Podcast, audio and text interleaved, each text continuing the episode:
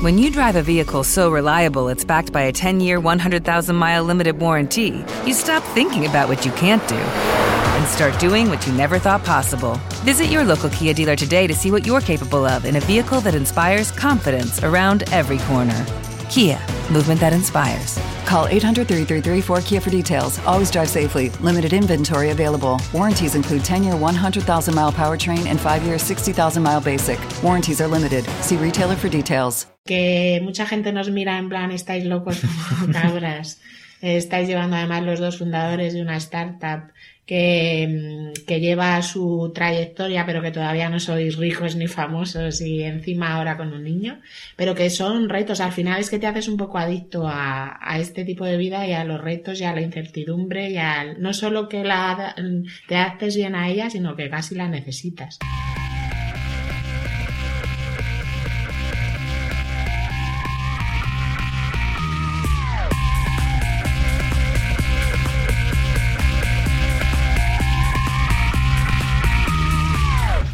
A todos, bienvenidos a Ímpetu, el programa donde vamos a conocer a un montón de gente con ganas de comerse el mundo. Son personas que trabajan en sus propias ideas, que luchan cada día por sacarlas adelante y triunfar con ellas.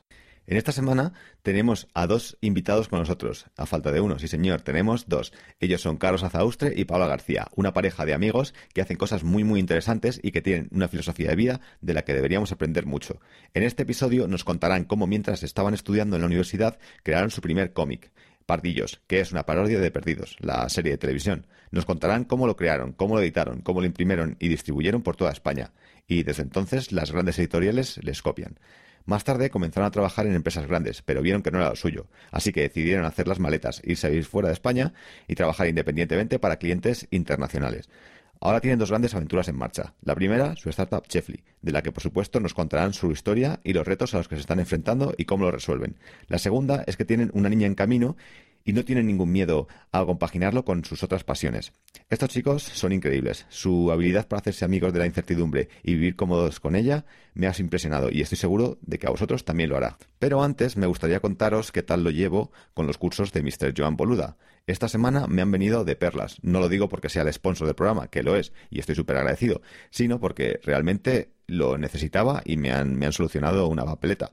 Me tenía que crear unos anuncios de Facebook para un proyecto personal y no tenía ni idea de cómo hacerlo. Así que me abrí la página de Joan y en uno de sus cursos está perfectamente explicado cómo, cómo hacerlo, cómo te creas la campaña, cómo te creas los anuncios, en fin, todo. Así que nada, yo me lo puse ahí a un lado y fui siguiendo paso a paso lo que él me explicaba y ya tengo ahí mis, mis cuatro o cinco anuncios, tengo ahora mismo. Así que si queréis eh, aprender sobre Facebook Ads, si queréis aprender sobre desarrollo web, sobre marketing online, sobre cómo crearte un podcast, por ejemplo, eh, en fin, cualquier cosa necesaria para crearte tu, imperio en Internet, os aconsejo que vayáis a boluda.com barra ímpetu y ya sabéis, por 10 euros al mes podéis tener acceso a todo lo necesario para, para lanzar vuestro, vuestro negocio en, Internet. Y por último, recordaros que si queréis más episodios de ímpetu en vuestro móvil, lo mejor es que os suscribáis al podcast. Para ello eh, necesitáis una, aplicación que haga esto, ¿no?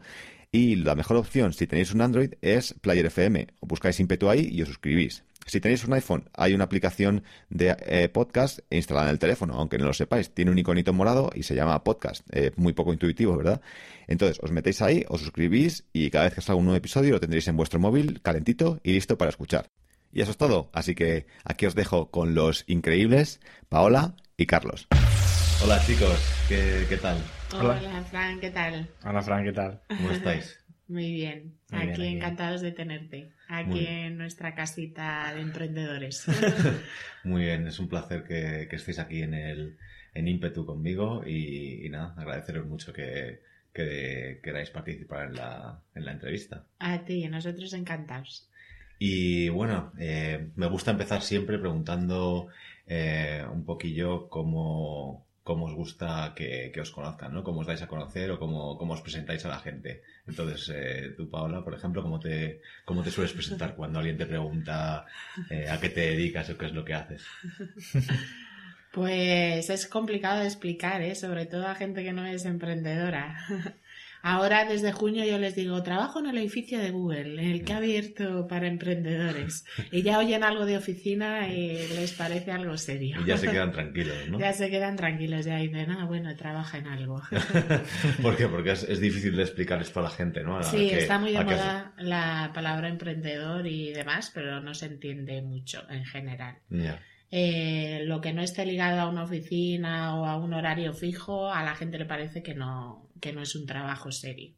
Así que, pero bueno, ¿cómo me defino? Como emprendedora, trabajadora incansable y desde hace dos años pues trabajando en Chepli un montón y con muchísima ilusión y pasión.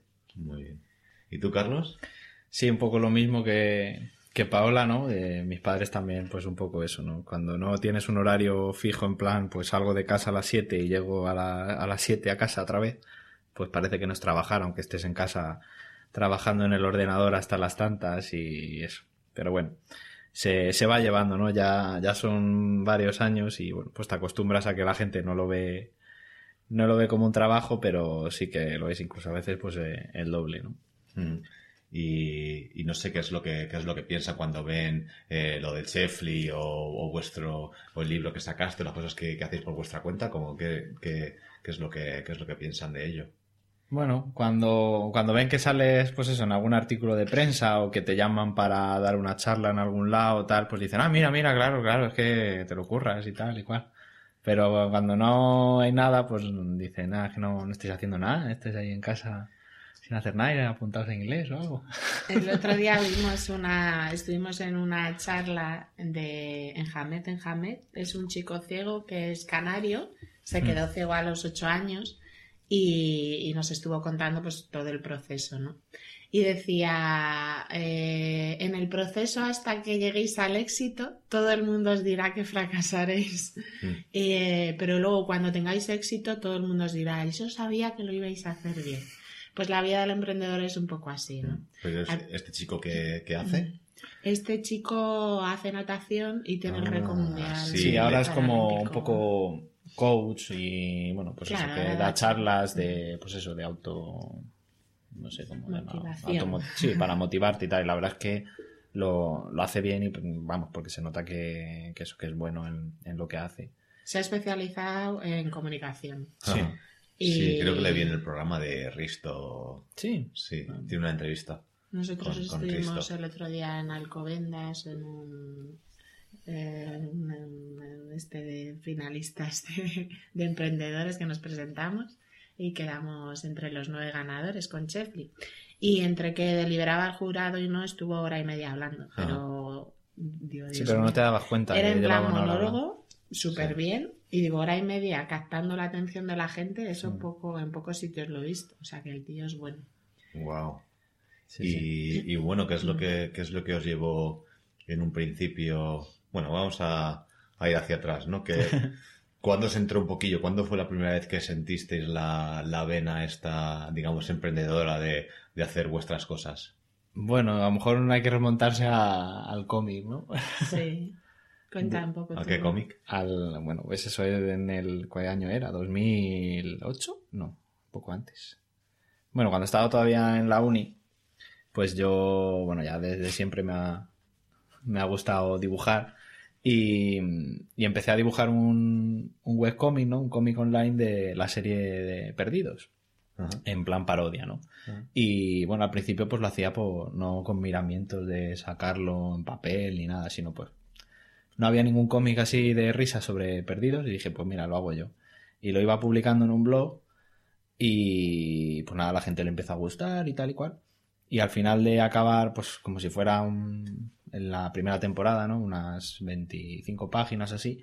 Dije, ah, pues lo voy a llevar a alguna editorial y, y que me lo publiquen en papel y tal. Y claro, pues bueno, el mundo editorial, pues es el mundo, pues como todos los mundos de, de todo lo que hay, ¿no? De, de, empresas y tal. Pues cuando no te conocen, pues pasan de ti. Y, y no querían, no querían publicarlo, pues decían que eso no valía para nada, que no me conocía nadie y todo eso. Entonces, eh, contacté con, con otro dibujante que se llamaba, eh, se llama JMV, que dibujaba para la Gaceta Universitaria, un, marcianito que se llamaba Bok. A lo mejor los que hayáis leído la Gaceta os sonará. Y él también se había autoeditado pues unos años antes con unas parodias que hizo de del Señor de los Anillos y de, y de Star Wars. Entonces le pregunté un poco, oye, ¿cómo es esto de, de autoeditarse y tal, así por su cuenta y tal? Y nada, pues básicamente pues es ir a una imprenta que te haga unas cuantas copias y, intentar moverlas. Y en España hay una distribuidora así a nivel nacional que te lo, te lo mueve por tiendas y tal.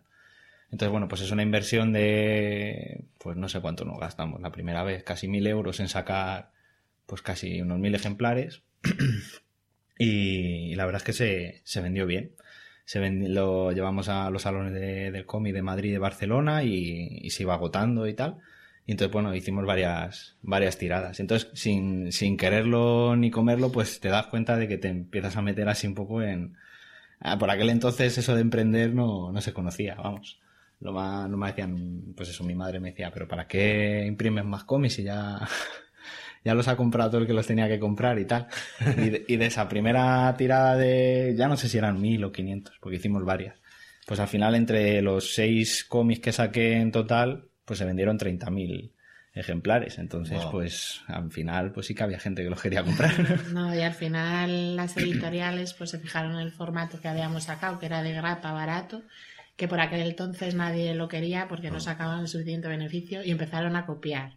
Entonces ahí te das cuenta de si unos estudiantes conseguimos hacer lo que algunas editoriales asentadas no habían conseguido, Mm.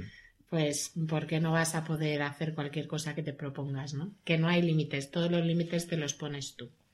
Y fue una experiencia muy bonita porque además ahora que estamos muy metidos en el mundo emprendedor, eh, todos los términos, el bootstrapping, el- nos dimos cuenta de que nosotros habíamos bootstrapeado siendo estudiantes.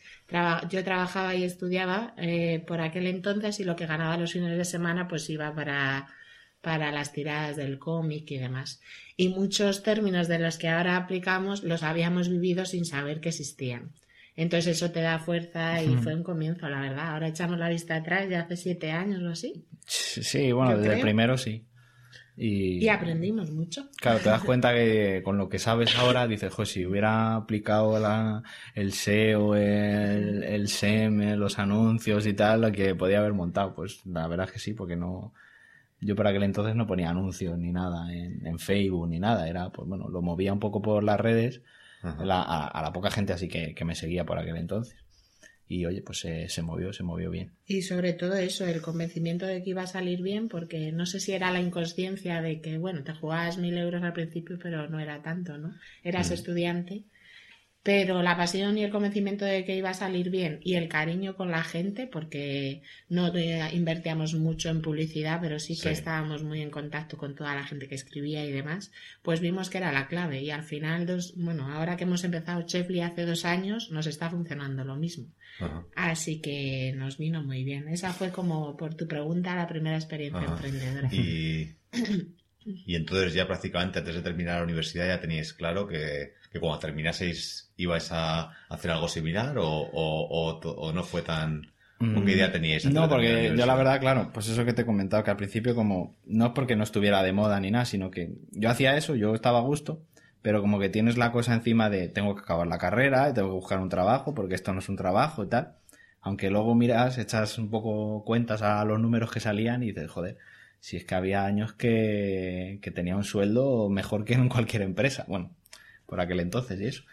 Y dices, joder, si lo hubiera dedicado de verdad a esto, pero claro, estás estudiando telemática o así, una ingeniería, y, y te pones a dibujar, pues como que, aunque te guste y tal, pues como que la cabeza te, te hace un poco de, de choque, ¿no? Pero también, pues yo que sé qué años tenía por aquel entonces, 25 o así, ¿no? La cabeza todavía no sabes por dónde te viene el aire.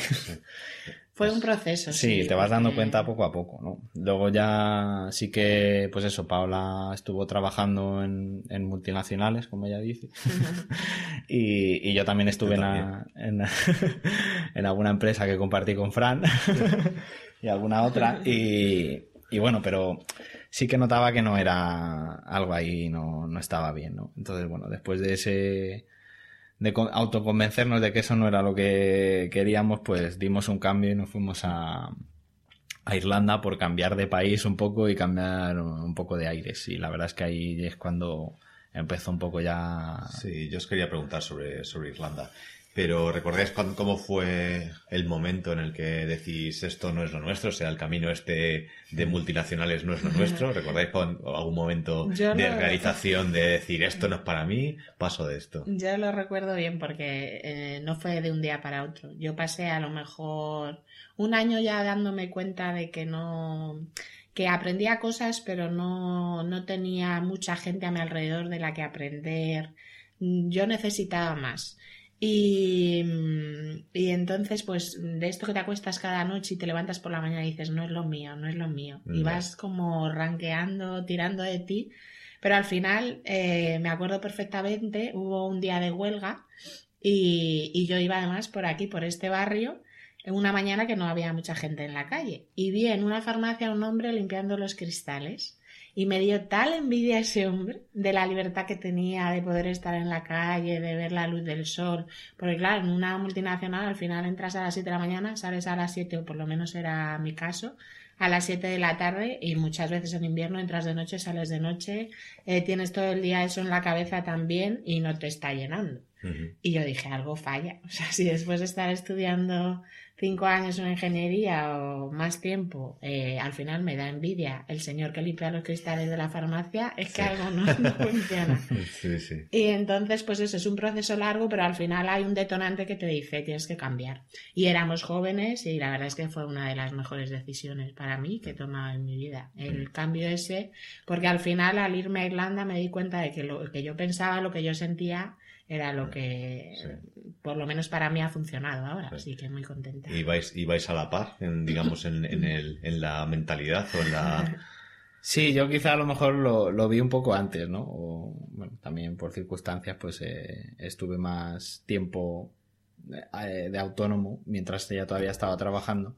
Y sí que un poco la, la empezaba a decir, oye, esto no, esto no está bien, hay que hacer algo, hay que hacer algo. Y ya llegó el día que dijo, mira, vámonos, nos vamos a Irlanda. Y dije, pues vámonos mañana mismo. Bueno, Carlos era más reticente a irse al extranjero. ¿eh? ya, hombre, ir uno solo es complicado, pero ya yendo dos, pues bueno, si uno no se defiende, está el otro. No, y es una experiencia aparte, mm, no hablando solo de dejar multinacionales y emprender, sino irse al extranjero. Aprendí yo por lo menos más en ese año, Mm, nueve meses estuvimos en Irlanda, que en los diez anteriores de mi vida. ¿Y por qué decidisteis ir a Irlanda en particular?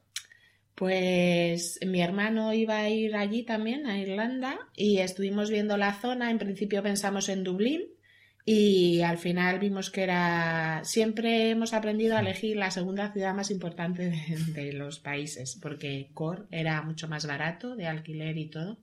Y nos íbamos, eh, llegamos allí sin casa, sin trabajo y a buscarnos la vida, ¿no? Entonces con los ahorros que, que teníamos tenía que ser un lugar que no fuese caro. Y la verdad es que nos salió muy bien porque en unos días teníamos casa, eh, después trabajo autónomo, trabajábamos en remoto. Ujú. Eh, yo estuve trabajando con un americano haciendo Android, Carlos también con ingleses y Hmm. fineses y tal. Y también fue muy interesante porque nos dimos cuenta de que hay otra forma también de trabajo. Every day, we rise, challenging ourselves to work for what we believe in. At U.S. Border Patrol, protecting our borders is more than a job, it's a calling. Agents answer the call, working together to keep our country and communities safe. If you're ready for a new mission, join U.S. Border Patrol and go beyond. Learn more at cbp.gov/careers. En Sherwin Williams somos tu compa, tu pana, tu socio, pero sobre todo somos tu aliado, con más de 6.000 representantes para atenderte en tu idioma y beneficios para contratistas que encontrarás en aliadopro.com. En Sherwin Williams somos el aliado del PRO. y de reconocerte el trabajo y de, de que se trabaja mucho, pero te organizas tú a tu manera y nos gustó la experiencia. Y eso fue un poco también lo que puso la semillita para, bueno, me he organizado yo solo, he sido capaz de sacar esto adelante, todos los pasos de, del proyecto, porque ahí ya no tienes un equipo súper enorme a tu alrededor sacando las tareas, pues puedo sacar un proyecto propio, ¿no? Que fue el siguiente paso con Chefly. Muy bien. ¿Y cuáles fueron algunas de las dificultades a las que a las que os enfrentasteis en, en Irlanda, que ¿Cómo fueron aquellos pri- los primeros días, las primeras Bueno, semanas? los primeros días, sí, fue como una semana o diez días hasta que encontramos el, el piso donde meternos, ¿no? Mientras estuvimos en uno, en un hostal, ¿no? En eso no había problema. Y la verdad es que allí, claro, aquí estás acostumbrado que ves un piso y dices al casero, bueno, vale, voy a mirar otros y, y ya te digo esta tarde o mañana, cuando sea. Y claro, tú eso se lo dices allí a- al irlandés de turno que te enseña la casa y se te queda con cara rara y tú dices, bueno, no sé por qué. Y es que allí vuelan, por lo menos en esa época que fuimos volaban los pisos. Sí. De hecho, llamábamos a la agencia viendo un anuncio en la web y ya nos decían que estaba alquilado. Ah, Entonces, en la primera vez eso dijimos, no, ya, Nos lo pensaremos. ya no lo pensaremos. Y se quedó la mujer que nos enseñaba el piso como diciendo, si en cuanto te vayas se lo voy a enseñar al otro y se lo va a quedar. Entonces, nada, al final en el que nos, nos metimos era uno que todavía no lo habían ni publicado el anuncio. Nos dijo el de la, el de la agencia, eh, se va a quedar uno libre esta tarde, entonces si querés os lo enseño. Y dijimos, sí, sí, sí. Y nada, y la verdad es que tuvimos suerte porque era, estaba cerca del centro de la ciudad y era, era un duplex y o sea, era bastante grande, era con dos habitaciones, entonces al final éramos dos parejas viviendo allí, unos franceses y, y nosotros, y nos salió muy bien de precio, la verdad. Sí. Y lo que- bueno. sí, no, yo iba a decir que lo que asusta un poco es eso, ir con la incertidumbre, ¿no? Desde Sí. aquí nos decían, pero ¿cómo vais a ir así a lo loco? Porque estamos acostumbrados a tener siempre un plan establecido. sí. Y al final, pues bueno, pues eh, abrirte la cuenta del banco son cosas ahí- que no cuestan nada. Al final puede darte un poco de miedo, pero aprendes eso, a coger seguridad en ti mismo. Porque te manejas perfectamente, no necesitas recursos más que los que tienes ya, pero los tienes un poco escondidos porque nunca has salido fuera de Sí. tu zona de confort y no los has aplicado. Aquí era pues eso, te levantabas, como decía antes, tu rutina de siempre y no aplicabas muchos de los recursos que ya teníamos.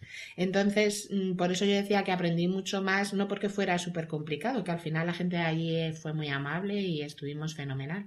Pero eso, porque sacas todos los recursos que tienes y te das cuenta de que puedes con todo. Si es que después hicimos también un viaje por Estados Unidos y queríamos hacer para ahorrar y estar más tiempo, eh, pues eso, viví, estuvimos en 12 o 13 habitaciones de gente conviviendo allí con los Sí. nativos y fue lo mejor del viaje a Estados Unidos. Y al Mm, principio también te sí. da miedo. O sea, las cosas que te dan miedo al final son las que de las que más orgulloso estás y de las que más aprendes. Sí, parece que, bueno, por lo menos yo noto que muchas veces hay como una relación inversa entre, bueno, no, no re- directa. O sea, cuanto más miedo te da, parece que muchas veces cuanto más miedo te da, luego cuando superas ese, ese Sí. miedo y lo haces, al final Sí, la más orgullo sientes y más Mm. satisfacción sientes.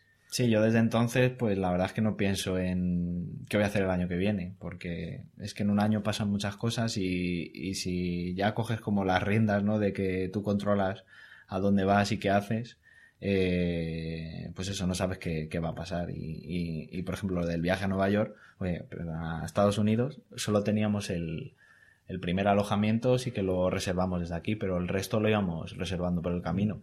Y si alguna noche pues nadie nos aceptaba la, eh, la reserva de, de Airbnb, pues nada, dormíamos en el coche, si no, pero no, Al final no no hizo falta. Íbamos con la idea esa de... Yo decía, no pasa nada, Si no, tenemos es- un claro. techo de coche. Tenemos las mantas del avión y, y el coche, así que a dormir ahí, pero no, no hubo, no hubo necesidad. La verdad es que, salvo un par de noches que fue inmediato que, ¿dónde vamos? Y miramos en el móvil y tal. Y luego esas son, luego son las mejores, las improvisadas, la, la gente que Mm. conoces y, y Sí, todo. estuvimos en Ventura, un pueblo cerca de Santa Bárbara, que era más barato que Santa Bárbara, en una casa de una pareja que se había montado la habitación para Airbnb en el garaje famoso Sí. de las casas de los Simpsons. y lo había hecho chulísimo, la ducha al aire libre ahí. Pues nos recibió el hombre hablando español y la pareja suya, su chica, era de ascendencia colombiana y ella no hablaba español. Sin embargo, él había estado de Erasmus en Granada y ahí con su guitarrita española nos hizo un fuego, nos con el vinito, tapas, Madre mía, tocándonos la guitarra. Digo, madre mía, lo que te encuentras. Sí, eso te abre, Qué chulo. te abre la mente. Y luego en Los Ángeles igual una pareja de unos 70 años judíos que tenían una mansión en Beverly Hills, tenían como 10 o 12 habitaciones, todas alquiladas por Airbnb. Se habían ido todos los hijos y no querían estar Wow. solos. Y, y el, el hombre era poeta y me acuerdo que me decía, Paola, me- te voy a mandar por internet la poesía y me dices qué te parece. Mañana por la mañana me mandaba deberes. Estuvimos cuatro días y yo por las noches, después de todo el día por ahí de turismo ahí en Los Ángeles, digo, me toca el... Al final estuvimos arreglando la impresora, hablamos de empresas, de... bueno, es gente muy interesante, muy abierta de miras. Muy Y bien. eso te enriquece, la verdad. Cuando llegamos después de todo ese viaje a España, pues veníamos con esa actitud, ¿no? Sí. Y sí que notamos un poco otra vez el choque de que de todavía aquí la gente ¿Dónde no va? estamos, ¿Dónde va? no estamos porque tan- la con gente- esa mentalidad. Ya, pero a lo mejor aquí porque... Bueno, no sé, quizá porque eso, la gente con la que te relacionas... No es que no haya tanta... O habrá menos de esa gente, ¿no? Pero no es que haya... Es que la gente con la que te relacionas aquí, pues es gente más tradicional, quiero decir. También Sí. puedes elegir aquí relacionarte con, Sí. con gente sí, pero sí, de ese sí rollo, es ¿no? verdad que hemos viajado por Airbnb en España y no es lo mismo. No es lo mismo, ¿no? Nosotros, ya. Yo también. pero bueno. Sí, sí, puede ser. Y. Y bueno, eh, ¿Qué más Eh? Luego, la verdad es que todo eso, por hilarlo un poquillo con Chefly, todo eso que estamos hablando de salir fuera de la zona de confort, de aprender, de resistir el miedo a lo que a no saber qué va a pasar, a la ¿no? incertidumbre, la resiliencia famosa que llaman, ayuda muchísimo. Yo Sí. creo que es la clave para un emprendedor. No es ni ser más listo, ni sí que es, por ejemplo, cap- tener capacidad de adaptación y ir rápido, pero yo creo que la clave clave es no desanimarse por el camino y saber de antemano que va a ser mm, jodido, pero que al final confluyen los astros de alguna manera El y karma. si trabajas y, y eso y lo has dado todo, salen las cosas. me estáis quitando todas las preguntas. Ahí vais avanzando, ahí, vais avanzando ahí por dejamos, historia. Frank, dejamos. Pues es que vamos bien. Y. Y, y bueno, eh, con esto de que, de que, bueno, ahora estáis, ¿no? Que, te- que, que, bueno, que sí, que dais la bienvenida a la incertidumbre, ¿no? Y no tenéis problema con ella. Bueno, ahora dentro de poco vais a tener un, un niño, ¿no?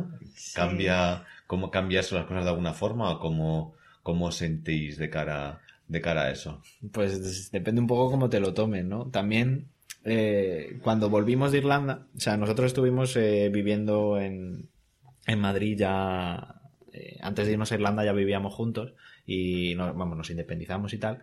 Y lo pongo como ejemplo porque cuando, pues eso, cuando ya alquilamos el piso, eh, pues venía sin muebles y nada, y entonces, eh, pues tú piensas, pues mm, cuando has estado con tus padres eh, toda la vida, dices, "Ah, pues necesito un mueble para tal, necesito no sé cuántos juegos de toallas, necesito no sé cuántos platos, necesito todos estos cubiertos y tal. Al final compramos todas esas mierdas, fuimos al Ikea, llenamos el coche de mierda, y luego te das cuenta que usas una sartén de las seis que te has comprado, que te han regalado y tal. Y cuando nos fuimos a Irlanda, eh, pues claro, la casa tenía lo, lo básico. Dijimos, mira, si necesitamos algo lo compramos y si no, pues no, porque luego no nos lo vamos a poder traer y tal. Claro. Y entonces pues vivimos con, pues, con lo justo. Y ahora al volver otra vez a, a Madrid, después de eso, de hace ya dos años que volvimos, pues dijimos, mira, pues ahora en la casa lo que necesitemos porque necesitemos que lo veamos que lo necesitamos, lo compramos. Y si no, pues no vamos a ir otra vez a, no, pues una plancha, un no sé qué, un no sé cuánto.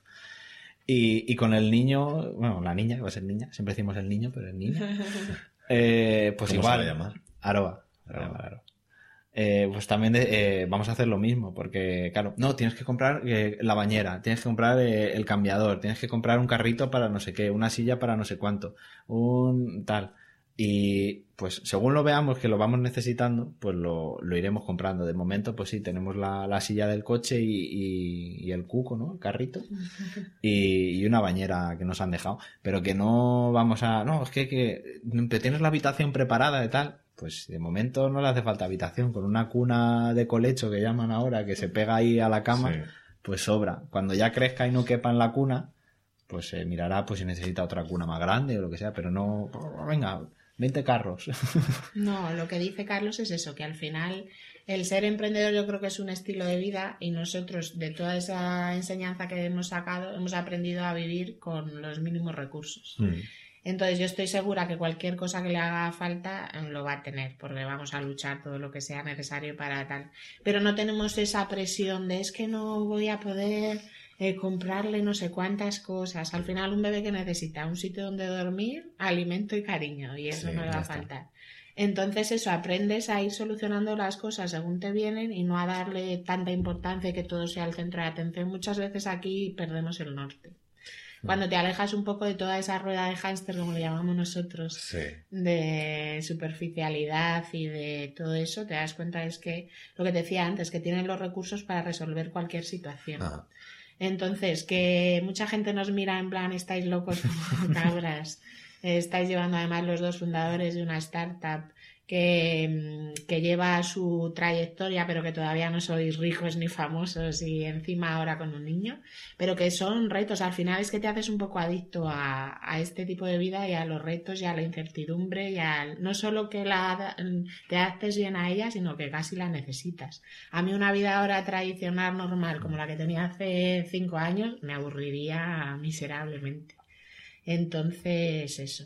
O sea, teniendo un colchón para decir cualquier imprevisto lo tengo cubierto, ¿sabes? Tampoco es ir a lo loco ahí, que ya no, no vamos a depender solo nosotros, sino que hay otra vida por ahí, una personilla, pero Sí. que eso estamos muy seguros de que está cubierto, lo demás Sí. se resolverá. Es verdad que con los bebés, yo es que he tenido los últimos años la, la hermana de mi novia, bueno, tuvo, tuvo una niña, ¿no? Y lo he vivido y sí, la verdad es que me parece un poco, es un poco locura todo lo que hay alrededor de los bebés y toda la, todo el... Sí, es que cada, cada nicho tiene su, su locura, porque cuando, cuando tuvimos a, tuvimos a cara a nuestra perrita, pues igual, al principio, como no has tenido perro, porque yo nunca he tenido perro ni, ni Paola en, en su familia, pues no sabes.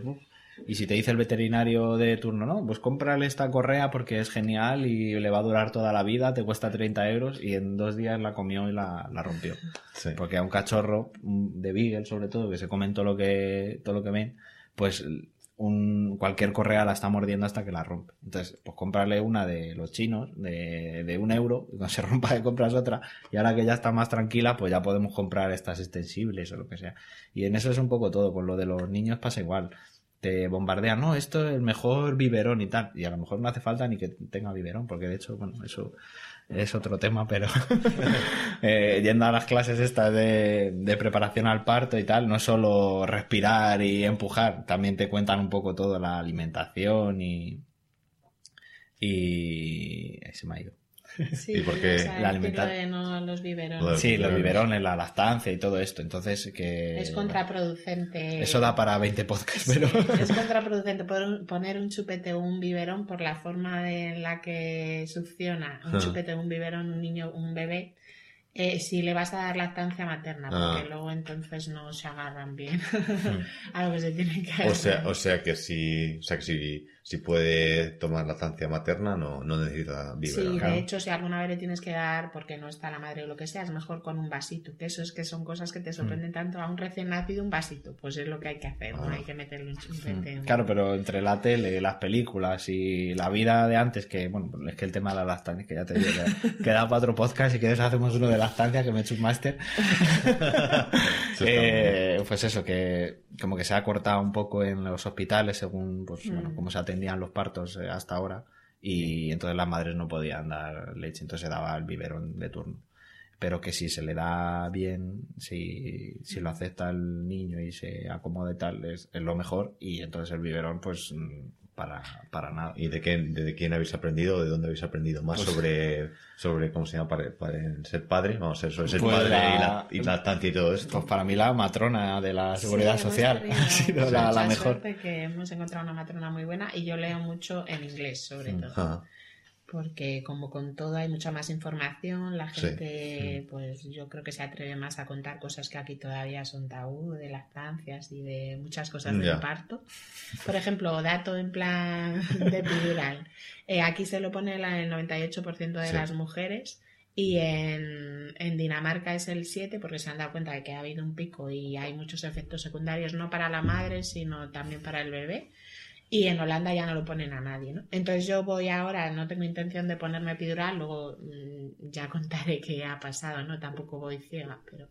Y lo digo así y me dice, no, quieres un parto exótico, no vas a aguantar, es imposible aquí. Me lo ha dicho el anestesista hace una semana, ¿eh? ya me la pedirás porque es imposible aguantar Ah. el dolor. Y yo digo, ¿y qué pasa? ¿Que en Dinamarca son todos mucho más valientes que nosotros o qué? O sea, vamos, te das cuenta que con todos los temas que hay a tu alrededor, al final, si sigues el camino marcado, muchas veces es el equivocado. Sí. No por nada, sino porque no todas las personas nos adaptamos a los mismos patrones. Mm. Y entonces, pues eso, lo que te digo, en todos los aspectos.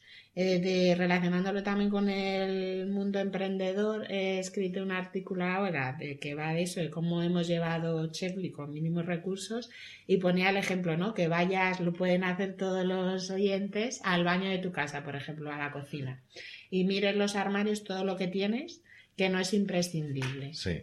Pues al final es que en el baño que te quedaría que, que tienes que usar sí o sí todos los días. Papel higiénico, cepillo de dientes y, y pasta y un jabón. Y todo lo demás, pues como decía, que no te puedes afeitar, pues déjate barba que ahora eres. que no te puedes secar el pelo con secador las chicas o planchártelo, pues mira, Pues mucho coleta. más sano. lo que se puede llevar mucho más bonito que se quema menos. O sea, son cosas que al final nos creamos tanta, por la publicidad o por lo que sea, a nuestro alrededor se nos crea tantas necesidades absurdas que al final Sí. si te lo planteas de verdad y con la comida igual. Si necesitas tener 20 variedades de galletas, de cereales, no, a lo mejor Sí. necesitas comprar el pan y el pan duro del día anterior lo tuestas, que está riquísimo con aceite y sal. Sí, sí. Y al final se ahorra mucho y es una manera en la Mm. que estamos aplicando nosotros la vida y la startup y nos está yendo muy bien porque Ah. es que te permite ser libre. Bueno, también ahorramos en la compra porque lo, lo estamos haciendo por internet y, y la verdad es que se nota porque algún día hemos ido al centro comercial a, a comprar porque nos ha pillado de turno y te das cuenta, llegas a la, a la caja y tienes el carro lleno. Sin Ya. querer de, ay, esto, ay, tal. Y cuando vas a comprarlo por internet dices, eh, huevos, leche, tal, no sé qué, y 40 euros, 30 Sí. euros. Te vas a, no voy a decir marcas. Lo utilizan mucho los supermercados, claro, que tú que ya te hacen pasar por determinados Claro. sitios porque saben que vas a comprar. No, y aunque no pases, no- es que sí, coges, dices, ay, no sé En qué. en Y sobre todo mierdas, mierdas sí. que no necesitas, Claro. como dice Paula. Y en Sí. internet, incluso, bueno, usamos una web que se llama Tu Despensa y tiene, está muy bien porque te dejan en un lado de la página como si fuera un blog de notas y apuntas, eh, pues eso, leche, pan, no sé qué. Le das a intro y ya te salen eh, eh, artículos relacionados con lo que has escrito. Y, ya te recuerda, has comprado esto la otra vez. Dices, "Ah,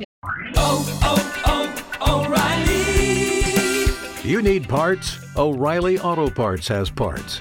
Need them fast? We've got fast. No matter what you need, we have thousands of professional parts people doing their part to make sure you have it.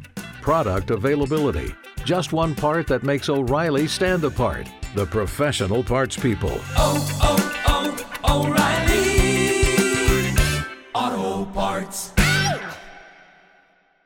His karate lessons might not turn him into a black belt. And even after band camp, he might not be the greatest musician. But with the 3% annual percentage yield you can earn on a PenFed premium online savings account, your goal of supporting his dreams Thanks for everything, Mom and Dad. will always be worth it. Apply today at penfed.org slash savings. Federally insured by NCUA. $5 minimum to open account. To receive any advertised product, you must become a member of PenFed. PenFed's got great rates for everyone. Además te lo compara esto- por precios y te sale automático. Entonces, las pues mira, más barato, Entonces es pum. que se ahorra dinero. Tu despensa se llama. Despensa. A ver que nos den un royalty o algo, una- una- un afiliado. Funciona muy bien Sí, y la sí. verdad es que nos, luego te das cuenta de lo que te ahorras también en ir en, en coche a, comprar, eh, cargar con las bolsas, al final que metes cosas que no son. Y es que eso, vas a cualquier centro comercial y de 100 euros no bajas y pasas por la caja. Ujú. Y nosotros, pues eso, con 40 llenamos la cesta de... Es curioso cómo cambia la mentalidad porque yo ahora veo gente con los carros y digo, qué pérdida de tiempo. Qué atraso. Qué atraso. Es que Sí, sí, sí. hace, como hace dos años que no vamos a la compra, digo, ¿cómo te cambia el Sí. chip? ¿Y te cobran algo extra por llevártelo a casa? Sí, hay 100 gastos, gastos 100 pero vamos, no. para gastos de envío al principio, entonces te dura como un año. Y luego creo Pero que como mucho de pagado franjas 7 euros. horarias es de 2 euros a 7. Como Pero mucho puedes 7 elegir los, los horarios en lo que te trae. Merece la pena, vamos, nosotros estamos muy, muy contentos. No, la verdad es que es eso, que, Muy que bien, pierdes y- un montón de tiempo. Y volviendo a. Bueno, volviendo, empezando con, con Chefly.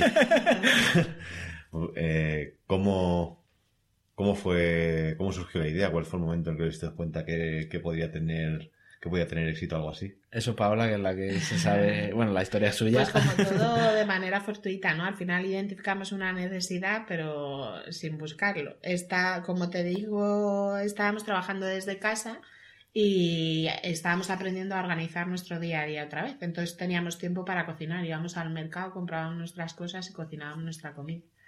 Y, y entonces, ¿qué pasó? Pues que yo creé un álbum en Facebook que se llamaba No te preocupes mamá, estoy comiendo bien y subía los platos pues de mi salmón, de mis lentejas, para que no estuvieran preocupadas por esto de que las madres se preocupan mucho. Sí, porque la, la gente se cree que fuera de España no se come. Es- es- eso- nos cuidábamos invierno. y nos hacíamos comiditas ricas mediterráneas de aquí.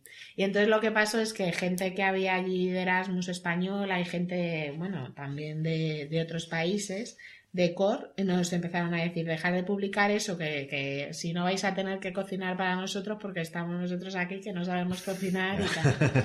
Entonces dijimos, al principio dijimos, venga, vamos a vender tortillas de patata.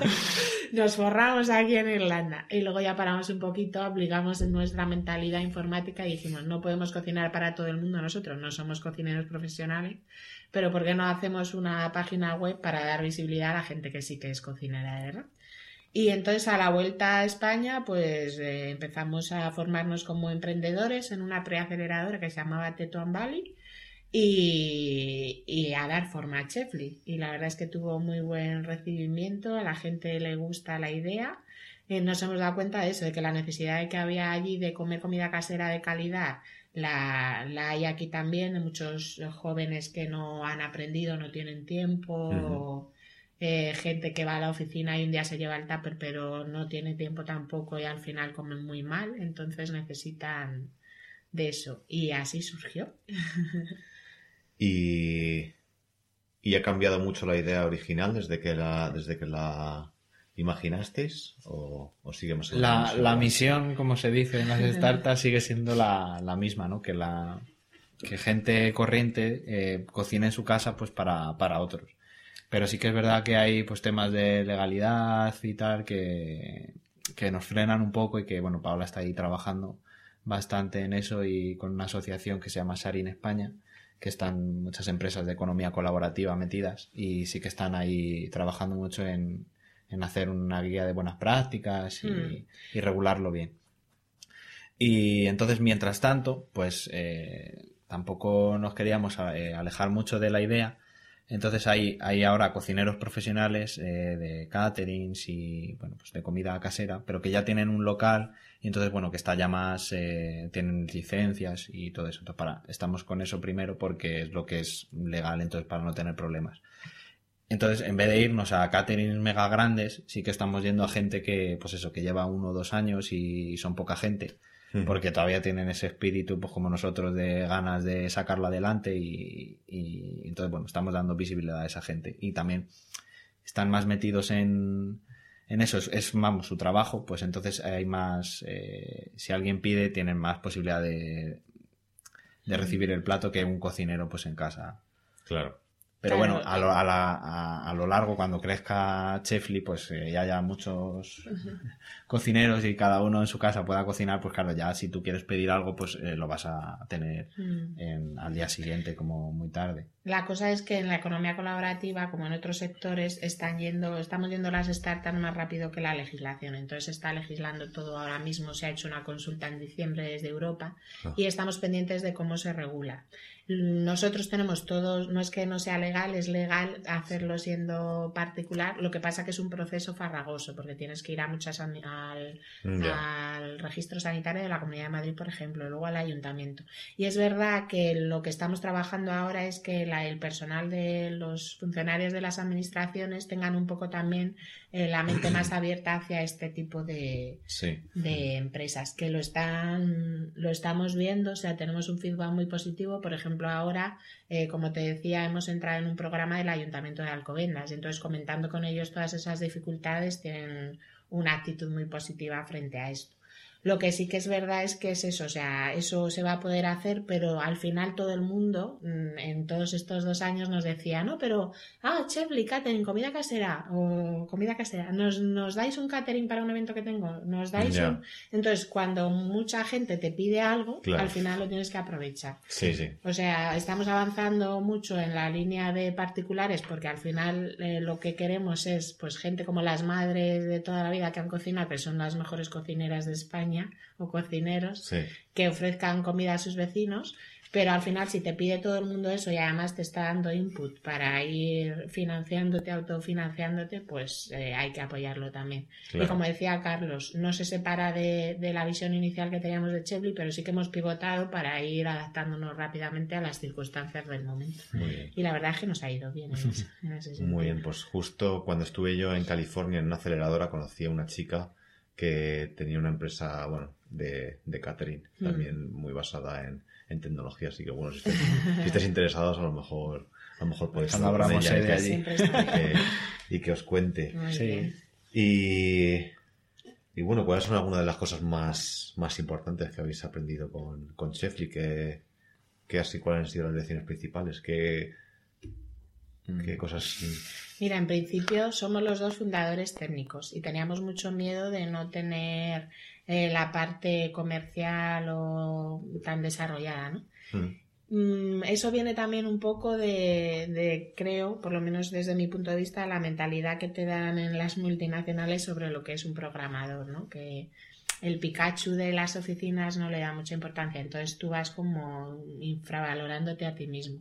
Y al final hemos descubierto que es para nosotros más fácil hacer toda esa parte de comunicación y parte comercial y de hablar con cocineros para parte para gente técnica que eh, al revés, o sea, fundadores que son de la parte de más económica, comercial y tal, hacerse con la parte técnica. Al final Sí. les, les cuesta muchísimo encontrar un buen técnico que les haga, porque pueden tirar de freelance y demás, pero al final Sí. en una startup como se evoluciona tan rápido, Sí, hay que meter tantos cambios, les frena muchísimo la parte tecnológica.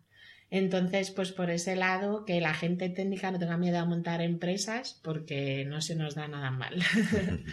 y luego, pues que nada, o sea, que, que tienes que ser fiel a lo que tú piensas independientemente de lo que te diga la gente.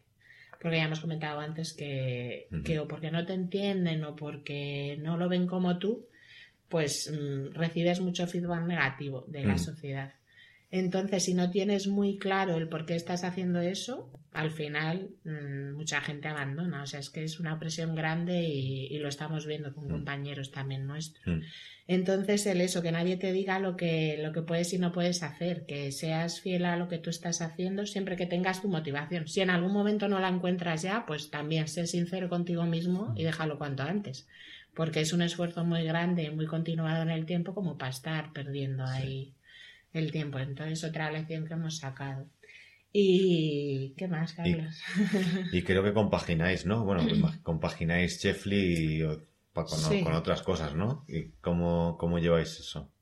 Intentamos que sea el menor tiempo posible para que no nos quite tiempo de Mm. Chevly, pero que nos dé, pues eso, el dinero necesario para seguir bootstrapeando y... Mm. Sí. Entonces aceptamos encargos cortos de cursos de días o que no nos lleven mucho tiempo y que esté muy bien delimitado. Es otra lección que hemos aprendido. Ajá. Que no te debes meter si estás en una startup en proyectos que, aunque te parezcan cortos, luego se hacen infinitos. Sí. como hacer de técnico, nunca lo hemos hecho, pero hay mucha gente a la que tientan haciendo de técnico de otra startup o haciendo el MVP de, de otra Sí. startup y tal. Y al Eso final haces eso, no haces nunca lo tuyo. te metas en eso, es nuestra Ya. opinión. Hombre, si te dedicas a ser freelance, pues sí, pero, pero- que si estás haciendo algo que requiere tiempo, como te metas a un proyecto que en principio no va a ser 15 días y al final pues son a lo mejor 15 meses. ¿Y entonces qué, qué actividades, digamos, son las, las mejores o qué, qué estás haciendo que son las mejores para, para compaginarlas con una startup? Pues a nosotros nos ha surgido el, eh, la oportunidad pues de dar cursos de formación en, en empresas que de los temas de tecnología que tocamos. Entonces a nosotros nos, nos toma mm, no poco tiempo, pero bueno, que te lo puedes preparar en, en un tiempo mm, delimitado. La clase pues te dicen va a ser estos días de tal día a tal día. Entonces sabes que ese día se acaba y ya puedes seguir con lo tuyo. Cambio, pues sí que he visto que con un proyecto pues que hagas de freelance, aunque digas, sí, pues, estimo que me va a llevar un mes y al final pues vas a estar bastante más y al final lo haces, te quemas, eh, si tienes suerte te pagarán el proyecto y con, los con los cursos sí que eso pues a lo mejor pierdes, no que pierdas, sino que, bueno, voy a estar un mes o 15 días que voy a estar haciendo esto. Pero luego la, el input es importante y sobre todo, pues eso, si estás eh, con este medio de vida que llevamos de, de ahorrar y, y, no, con, no gastar más de lo que tenemos, pues te da para, para algunos meses. ¿Y cómo habéis, cómo habéis conseguido estos, estos trabajos de, de formación? que ¿Con quién, ¿Con quién habéis tenido que hablar o que, con, no, cómo, pues cómo han, se consiguen? han ido surgiendo. No sé, creo que por LinkedIn la primera vez me contactó ah. alguna empresa y, también porque en el caso de Carlos, que el curso que he dado yo ha venido también de contactos que tenía él, eh, a él le gusta mucho todo lo que aprende de tecnología compartirlo con la comunidad. Y entonces al final se ha hecho conocido en, a través de su blog y creo que es muy importante. Es una cosa que él no buscaba y al final lo ha, lo ha conseguido. Y mira, es lo que decíamos, haces cosas porque te gustan y al final miras para atrás, unes puntos y dices, fíjate, he llegado hasta aquí porque sí. en ese momento tomé esa decisión porque era algo que me gustaba, que me apasionaba y ahora me está dando sí. o sea, que fue resultado. gracias al, a partir del blog, ¿no? Imagino. Sí, como dice Paula, al final, pues eso, yo cuando empecé el blog, lo empecé en Irlanda y era un poco en plan, pues contar un poco lo que hacíamos allí, pero, y también me quise forzar a escribir en inglés y al final creo que escribí dos, dos posts o tres, no escribí más, porque no, no me salía, porque me quería yo obligar a escribir en inglés y no me salía. Y luego ya dije, mira, pues si escribo algo, lo escribo en español porque lo tengo en la cabeza en español y así lo, lo publico y ya está. Entonces al principio era un poco de todo, pero luego sí que ya empecé a, pues eso, si probaba algo de Node o de Angular o de lo que fuera, pues cuando ya lo aprendía, pues me lo ponía en el blog, pero un poco como para mí, ¿no? Para cuando tuviera que echarle un ojo, como un cuaderno, ¿no? Para ver los apuntes. Uh -huh. Y pues nada, a la larga pues pasa un poco como el cómic, ¿no? Que lo, lo, lo haces porque a ti te gusta y te das cuenta que hay gente que también le gusta y pues eh, empiezas a conseguir ahí feedback y, y, te sale un poco la monetización, digamos, de, del tiempo que has dedicado sin, sin buscarlo y sin saber que por ahí había un, mm. una salida. Porque con el cómic igual yo lo empecé a dibujar y no pensaba ni, ni en venderlo ni nada.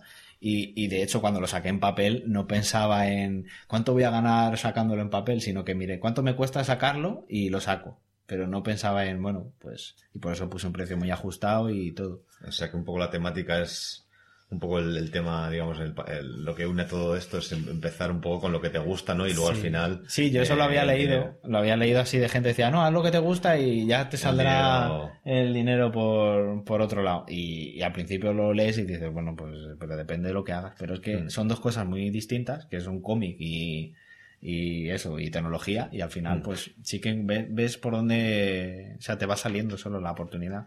Un poco como lo de Chefly de la, de las, de los catering para eventos. -huh. Nosotros no pensábamos en los catering para eventos y como estamos tan relacionados en, pues en Campus Madrid y en todos los sitios, siempre hay eventos y siempre, casi siempre hay comida porque los eventos son muy largos. Y al final dicen, ah, pues mira, pues los lo de Chefly que nos lo busquen. Y nosotros no pensamos en eso. Y es ahora de, los canales que más eso, input nos está dando. Y también de ahí hemos sacado, si se puede decir un consejo para la gente que empieza, hay mucha gente que empieza y como sale de la empresa, eh, su única obsesión es conseguir financiación para poder no tener un sueldo, pero sobrevivir, o sea, es, es lo que sí. se piensa al principio. Y si te puedes alejar un poco de esa rueda de hámster del emprendedor, antes hemos sí. hablado de la multinacional, pues también hay una en el mundo emprendedor, que es ir a miles de eventos, intentar conseguir financiación, intentar maquillar, entre comillas, métricas que todos sabemos que son ficticias, porque cuando empiezas todas las startups están igual de jodidas, que, que nos hemos sí. relacionado con muchos emprendedores, y es así, y además mm. es que es así porque la definición de startup es el periodo de tiempo en el que estás validando tu modelo. Sí. Si fuese un éxito, pues ya no sería ya no una startup. Entonces, si te puedes alejar de, de, esa dinámica de perder el tiempo entre comillas, porque al final es que no trabajas en lo que estás haciendo, solo sí. como el tiempo es tan limitado y se necesita tiempo, tanto tiempo para trabajar, si vas a todos esos eventos intentas convencer a inversores y te metes en, en instrumentos de deuda, como les llamamos, porque son préstamos eh, que tienes que devolver, en Sí. plan en ISA, que todo el mundo pide el ENISA, y si luego te va mal, cierras a los do- dos años y ya está. O sea, ¿Qué es como- el ENISA? el ENISA es un préstamo del ministerio que tiene una carencia de dos años, creo, y luego tienes que empezar a devolver. O sea que eso no es fondo perdido. Eso Claro, es... es No, es un crédito que en vez de empezar a pagar nada más te lo dan, te dan dos años. Mm. Por eso también hay muchas empresas, muchas startups que cierran a los dos años. Entonces, si cambias el chip y aplicas lo que hemos estado diciendo de hazlo porque realmente te gusta, Mm. ten los recursos para sacarlo sin depender de nadie Mm. más, pues hemos visto, estamos viendo que tiene mucho mejor resultado que el meterse en la vorágine esa de... Porque además es que en esa posición que acabas de empezar no tienes eh, posición para, para negociar con un inversor. Al final te meten lo que quieren porque ni sabes, ni, ni has demostrado nada, ni nada. Entonces, mi consejo es que te alejes de eso, mantengas la calma, trabajes, porque si, es, si te gusta lo vas a conseguir. Y luego ya cuando sepas para qué quieres el dinero y si lo necesitas de verdad o no, pues ya te metas en todo ese camino. Pero si no, bootstrapear, que además se aprende mucho. O sea, pasándolo mal es como más se aprende. Mm. Y- Bootstrapear, ¿qué significa? Pues eh, con intentar ganar dinero y con los propios recursos, pues sí, seguir. usar Sí, tus sí. recursos, ahorros o pues eso, con Las algún trabajo que hagas un poco, mm. pues que te financies tú, que no tengas que estar pendiente de devolver el dinero a nadie porque al final, pues eso. mm, Y no solo está- devolver, sino que metes eh, socios, cuando pides inversión me refiero, Hmm. socios externos que te piden y tienen otro punto de vista y te piden cosas que no son las que tú buscas para tu startup. Entonces al final todo se complica un poco. Mm. Sobre todo al principio, Mm, que pero todavía no sabes muy bien por dónde ir. También dicen estás- que lo bueno de los inversores es que te pueden, te pueden aconsejar, ¿no? Porque si tienes Sí. un buen inversor, Mm. puede, te puede, aparte de meterte dinero, Claro, puede llevarte si por. vas a coger, o sea, si vas a coger inversión, elige un inversor que, que valga la pena, porque los hay de una manera y los hay de otra y los hay de un sector y de otro. Entonces, si además de un inversor es un buen mentor, fenómeno. Pero lo que yo digo, si puedes encontrar un buen mentor que no te cobre ni te pida ni te haya prestado Ya. y le debas, mejor, Mejor, que también ¿no? los hay. Sí. Y, y quien, o sea, si alguien busca inversión, que, que- quien, o sea, y tenéis gente en, digamos que con la que creéis que se debería hablar o con quién no se debería hablar, con qué tipo de inversores no se debería hablar. Nosotros estamos, como te digo, un poco alejados de ese tema porque Sí. como no lo dominamos ni es lo que nos hace falta ahora, Mm. pues nos hemos enfocado en otras cosas. Entonces sí que de, pues, del mundo en el que nos hemos movido estos años de emprender y de eventos, pues nos suenan nombres y sabemos cómo son un poquito para cuando necesitemos si necesitamos. Pero tampoco te podía decir, porque además es que depende Mm. mucho del tipo de empresa. Pues a lo mejor hay unos que invierten siempre en economía colaborativa y como tú dices, saben mucho de empresas de economía colaborativa. Y otros, si es de fintech, pues habrá otros Mm. más especializados. O O sea, ahí no podemos dar que quizá, o sea, hay que bus- si buscas inversión, por buscar inversores que estén, que, es- que, que sepan de lo que tú, de lo que tú. Claro, y que, y que estén viendo empresas parecidas, porque es que al final, eh, como se requiere tanto tiempo para aprender de todo, yo por ejemplo de la legislación, no he leído más leyes en mi vida por lo del tema de la legislación. Sí. Y al final sí que me he dado cuenta de que hay poca gente que sepa, porque cuando un tema hay que meterse tan en profundidad, mucha gente se queda en la superficie pero no profundiza tanto. Ah. Entonces encontrar a alguien que sepa de un tema concreto, tienes que darte cuenta que le ha requerido a esa persona pues años de estar en contacto con Mm. ese mundo. Mm. Entonces, si vas a, a buscar un mentor, además de un inversor que solo te ponga la pasta y desaparezca, pues busca a alguien que se haya rodeado de gente como tú, que haya visto sus errores. Sobre todo se aprende mucho de los errores de los demás en cosas Sí. parecidas. Entonces ahí te puede ayudar, yo creo que sí. O sea que tú ya eres una experta en legislación sobre economía Sí. colaborativa, ¿no? La O sea, verdad es que sí. Cualquiera que necesite Sí, algo sí, que puede hablar con. Paola. Ofrece asesoría. ¿Y cómo, cuáles son los- las cosas que más os diferencian, digamos, del emprendedor habitual español? ¿En qué, en qué os diferenciáis o qué cosas veis que no, que nos, que nos gustan y, y os habéis diferenciado? Hombre, con los que nos rodeamos, casi todos son un poco como nosotros, ¿no? No, no han pedido inversión todavía así en- a gran escala, por lo menos con los que más hablamos. Pero sí que se ve un poco que la, la, la tendencia es esa que dice Paula, que, que enseñan pues un prototipo, piden inversión ya desde el primer día sin, sin estar, mm, ¿cómo se dice? Sin Sí. mirar, en vez de enfocarse en vender lo que tienen o lo que sea, bueno, es que, claro, depende de la startup. Hay startups que no venden nada, que es solo pues, conseguir usuarios y luego ya con esos usuarios pues ya venderán lo que sea. Se Pero- pierde un poco el foco, yo creo. Piensan Eso. mucho, yo creo, en eso, en pues a ver, ¿cómo puedo tener un sueldo? Lo que decía Paola, y, y con esto pues lo, lo consigo. En vez de, pues tengo esto, me va a dar, porque Chefly ahora pues no nos da todavía para tener un sueldo, entonces no. Sí, todo lo que ganamos se reinvierte, ¿no? Pero, por ejemplo, al haber pasado por este proceso, que creo que no pasa mucha gente de estar a lo mejor dos años sin cobrar nada, de Mm. estar eh, con ahorros propios y demás, luego al final yo digo, joder, si hemos conseguido esto dos personas con mínimos recursos, cuando tengamos recursos, al Mm. final los, los aprovechas mucho mejor. Porque es verdad que si te lo han dado medio hecho o al final has conseguido inversión, te pones a contratar. Vemos que la gente contrata muchos empleados, por ejemplo. Sí. No es que necesito inversión porque necesito uno de iOS, uno de Android, uno de web. ¿Lo necesitas de verdad o no lo necesitas? O, al- o necesitas una oficina enorme o puedes buscar recursos como el edificio de Google, la cafetería, que es gratuita y no necesitas más pues en oficinas, en poner las oficinas las más molonas de tal para parecerse a Silicon Valley, y eso es un, caso que lo hacen muchas startups en cuando tienen dinero. Sí. Y yo siempre digo, cuando veas, hay muchísimas excepciones, ¿no? Pero cuando veas una startup que tiene las oficinas más cool, es que por dentro no van bien. No, que es para estar ahí todo el día también. No, yo, que- yo recuerdo cuando hice la entrevista para Turistai, eh, pues bueno, yo había probado, o sea, yo había utilizado Turistai ¿no? y me molaba y digo, pues bueno, entonces tenía, Turistai molaba un montón, estaba muy bien diseñado, funcionaba bien y claro, yo fui a las oficinas y era, era una habitación en la que estaban todos ahí metidos. Claro. Y digo, pues tío, si estos tíos aquí en esta habitación han sido capaces de hacer eso, digo, es que saben... Claro, o sea, hay excepciones que- siempre. tienen que Claro, pero hay tienen mucha controlar. gente que ve eso y dice, vaya mierda, pues estos son unos pringados. Y los hay, en el- Y- como nos preguntabas en España que hay, pues hay mucha gente que nunca en realidad ha sido emprendedora, pero sí que están como en el mundo emprendedor, mentorizando a emprendedores o lo que sea, y les llevan por el camino de no, que se vea que, Sí. que valéis mucho y oficinas súper grandes y tal. Y a lo mejor ven al del cuartito y dice, este es un pringado y pasan de él. Y ese es el que va a triunfar, porque Ajá. es el que lleva sacándoselo ahí, sudando sangre Mm. dos o tres años.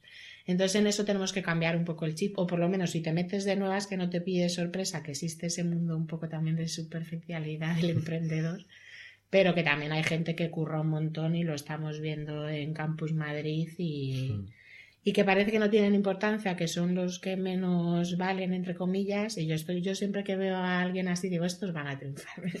y luego a lo mejor noticias que nos gustan mucho en la prensa española, dar super noticias de startups que las hacen jóvenes de 18 años y parece que van súper bien, y luego te metes y, Sí. y a lo mejor no han facturado un euro, a lo Sí. mejor es todo, mm, pues eso, ¿no? Un castillo montado ahí en el aire Mm. que al final no, no merece tanto la pena. Y, Y sobre todo, yo recomiendo probar las aplicaciones esas y ver cuáles funcionan no, porque yo muchas veces, no, es que esto les han dado mucha inversión y me pongo a atar y dices, es que no puedo hacer un pedido por esta aplicación, ¿sabes? Ya. Que les han dado un montón y claro que todos tenemos nuestros fallos, porque a lo mejor nosotros somos dos personas y tenemos un montón de fallos Chefly, pero hacemos lo que podemos por arreglarlo y al final puedes pedir. Pero es que hay, hay algunas startups que les han dado 8 millones de dólares de inversión y al final no puedes hacer un pedido ni puedes hacer nada por la web. de verdad, ¿eh?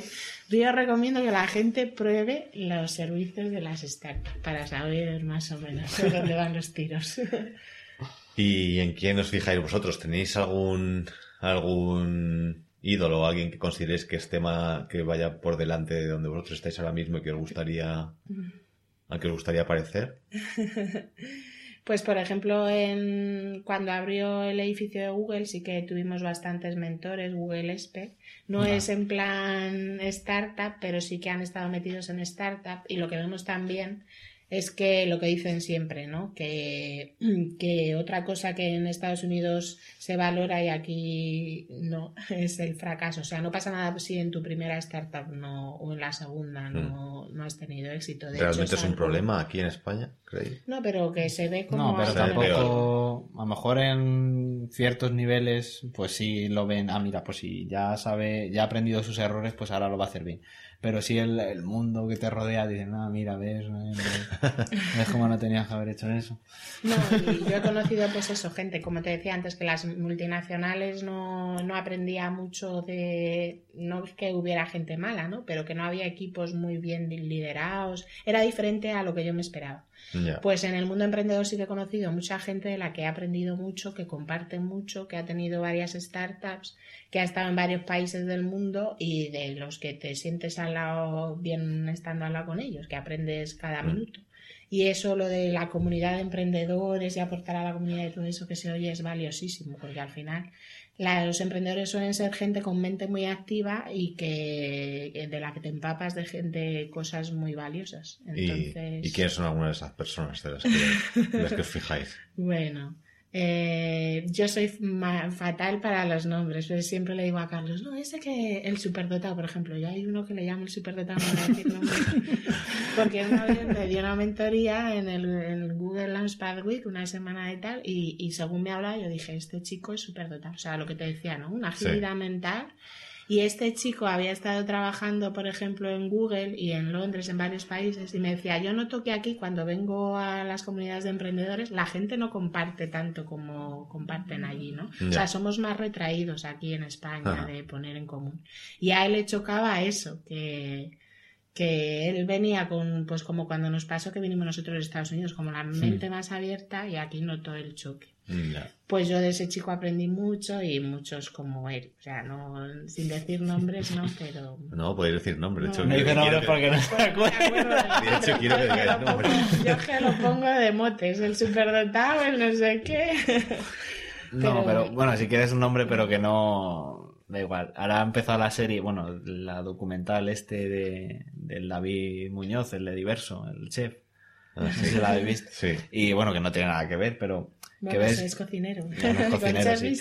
Pero que es un, claro, ahora está muy de moda, pues bueno, porque está con la Pedroche y esas cosas, ¿no? Pero que ahora salen muchos sitios y dicen, mira, este que tiene un restaurante y, y, es famoso y tal. Pero claro, viendo el documental este, que encima él ha dicho que, que no ha, no ha hecho postureo ante la cámara, él dijo que si le querían grabar, que le grabasen, pero que, que si se cagaba en alguien y tenía que salir eso en el vídeo, pues salía, ¿no? Entonces que no hay nada, no está como, bueno, como Masterchef, ¿no? Que es un poco, bueno, venga, vamos a grabar otra vez. y entonces ves que este hombre lleva ocho años dejándose la vida ahí, porque lleva ocho años trabajando sin parar. Y pues te das cuenta que si estás ahí dándole caña, pues al final salen las cosas. Mm. Y entonces a mí me gustó eso, sí que se le ve, bueno, pues un poco así que a lo mejor pues excéntrico y tal, pero yo me quedo con que es una persona que quería hacer eso y no ha parado hasta que lo ha conseguido. Y al final es así. De hecho, es uno de, los, de los objetivos de, de mi podcast, vamos, de ímpetu. Es, de hablarle. Es, hablar de, gente, de gente así. Así que bueno, a ver si en un futuro. En, pues, algún día que no tenga servicio, ¿no? En el, en el restaurante. Que sea una chefli o cuando, te le presentamos. Cuando se haga famoso ímpetu, pues a, ver si. Pues nada, nada. A ver si. Seguramente. si porque además lo que dice Carlos, empezó en una cocina chiquitita, tiene 45 empleados ahora y es súper famoso y sigue ahí cocinando 8 horas o 9. Sí, que no lo ha dejado para que cocinen otros, que es que él está ahí. Si lo dicen en el documental ese es que debe ser, porque ya te digo que un poco también es que la premisa de ímpetus como que hay, hay, como que hay cierta mentalidad en España como que, como que parece que destacar no está bien, ¿no? Como que hmm. destacar, como el perseguir No está bien hasta que ya destacas y entonces ah, sí, sí, claro. Entonces eres un dios, entonces, ¿sabes? Entonces ahora, uy, David Muñoz, y, David Muñoz sería el mismo hace ocho años en hmm. su restaurante chiquitito cuando nadie lo conocía. De hecho, eso le dice que el padre le decía, si un día hay cerdos volando, también los vas a querer o no sé qué. Y entonces por eso tiene el restaurante decorado con cerdos con alas. Y es así igual. Al principio, pues todo el mundo es que, claro, te duele más cuando es tu, tu familia o tu gente más cercana que te te está como diciendo, ah, sí, bien, ¿no? Pero bueno, que luego ya cuando, cuando ya te va un poco mejor, pues eso. Entonces, eh, ejemplos así de gente, sea española o no, en la que os fijéis. O sea, vosotros tenéis motivación intrínseca, ¿no? O sea, vosotros sí, la verdad que... y no... No sé, sí que no me- es nos apoyamos un poco el uno en el otro y ya sigamos, está. O sea, tenemos, por ejemplo, competencia de Chevy, pues identificada, o, o sea, que estamos al tanto de lo que pasa a nuestro alrededor, pero que no hay un ídolo que digas quiero Ya. ser como esta persona. Mm. Lo que sí que sé es eso, por ejemplo, el chico se llama Sam, es que soy fatal para los nombres, que lleva el Y Combinator, Sí. pues sí que cuando lo he estado escuchando es un poco la filosofía al que se relaciona también con tantas startups y, y lleva el Sí, en programa. ese sí que coincidimos un poco en las cosas que dice de eso de inversión, que no busques inversión desde el primer día, que primero Ajá. intenta vender lo que tienes y luego ya pide inversión si la necesitas, porque tiene un tuit muy famoso que a mí me gusta mucho que decía, si... ¿Cómo era? Si tienes inversión, eh, tienes un, un problema. Y si contratas gente, tienes dos o algo así. No sé cómo era Mm. ahora. Pero bueno, que va enfocado un poco con esa filosofía que tenemos de que no es en plan, venga, venga, eh, inversión, Sí, eh, créditos y ala, hoy tengo que cerrar. Pues no, vamos a intentar. Pero somos más eso, de leer mucho, escuchar mucho y quedarnos con cosillas de, de Hmm. mucha gente, más Hmm. que de uno en concreto quiero copiar. Sí, esto. no tengo así Y, ningún póster de nadie pegado. y el di- ¿cómo, cómo os imagináis el, digamos, el éxito de, de Chefly o el éxito vuestro? ¿Cómo es un... Imaginaos que, que, que ya ha llegado el éxito a, a Chefly, ¿cómo sería un día, un día, digamos, un día normal vuestro? Yo creo que sería un día como el de... Sí, Como el de hoy, pero con mucha satisfacción y, y algo más de tranquilidad económica, supongo. Hmm. sí. Pero lo que te decía, igual que David Muñoz sigue metido en la cocina, pues nosotros seguiríamos luchando a tope por, por tener más contentos a los clientes, por tener Mm. cocineros que lo hagan muy bien, por estar pendientes de los que no lo hacen también, que mejoren, por ayudar a la gente. ¿Con empleados o sin empleados? Si necesitamos, pues... Sí, Eso como todo, como los muebles y como la ropa del niño. Cuando de verdad lo necesitemos, lo pues eh, contratará. De momento sí que hemos hecho algún... eh, trabajado como, con freelance en plan de, pues eso, de pasos legales o... Vamos, cosas que no son de lo que nosotros solemos hacer, ¿no? Ajá.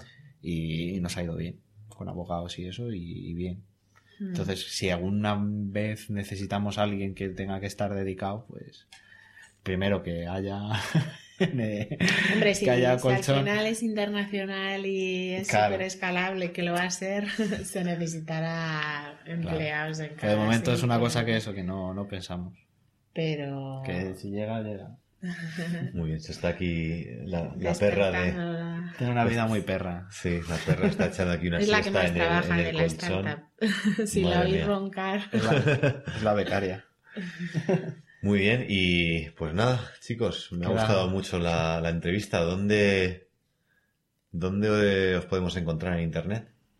Pues en chefly.es, eh, www.chefly.es, ahí tenéis la, la aplicación y luego, bueno, pues eh, estamos en Twitter, en, en mi, en- mi usuario es Carlos Azaustre y Paula es G, G. García Paola. G. García Paola. Paula no escribe mucho en Twitter. A mí por email, bien. Sin la M final de Pues- com. Pues nada, todos los que tengáis dudas, sobre todo de cosas de legislación sobre economía colaborativa, Pues sí, oye, ya que lo hemos aprendido hay que compartirlo. muy bien. Pues nada, muchas gracias Un chicos. placer Muchas gracias, Fran, esperemos a no habernos demorado mucho y alargado el podcast. No, está, está muy bien. Pues nada, un saludo. Un Un saludo. saludo, gracias, Frank. Y una cosilla antes de marcharnos, eh, recordaros sobre los cursos online de Joan Boluda. Ya sabéis que es el patrocinador de Impetu y no hay mejor forma de apoyar a Impetu que apuntados en estos cursos. Yo estoy con el de marketing, el de marketing online y el de podcasting. Espero que vosotros escojáis alguno y me tenéis que contar qué tal lo lleváis. Me podéis escribir a Impetu Podcast en Twitter o en emilcar.fm barra Impetu o bueno, o donde queráis. ¿Qué más? Lo de suscribiros. Ya sabéis que si queréis recibir eh, un nuevo episodio de Impetu cada vez que salga de vuestro móvil, lo mejor es que os suscribáis en alguna aplicación en Android, en Player FM. Es una aplicación gratuita que os podéis bajar, ahí suscribís a Impetu. Y también en iPhone eh, os podéis meter en la aplicación de podcast que viene con vuestro teléfono y ahí encontraréis Impetu y os suscribís. Así cada vez que salga un nuevo episodio lo tendréis en vuestro móvil y no tendréis que andar buscándolo. Y eso es todo por hoy. Muchas gracias por, por el apoyo, por escucharme y nos escuchamos en el siguiente. Un saludo. Chao.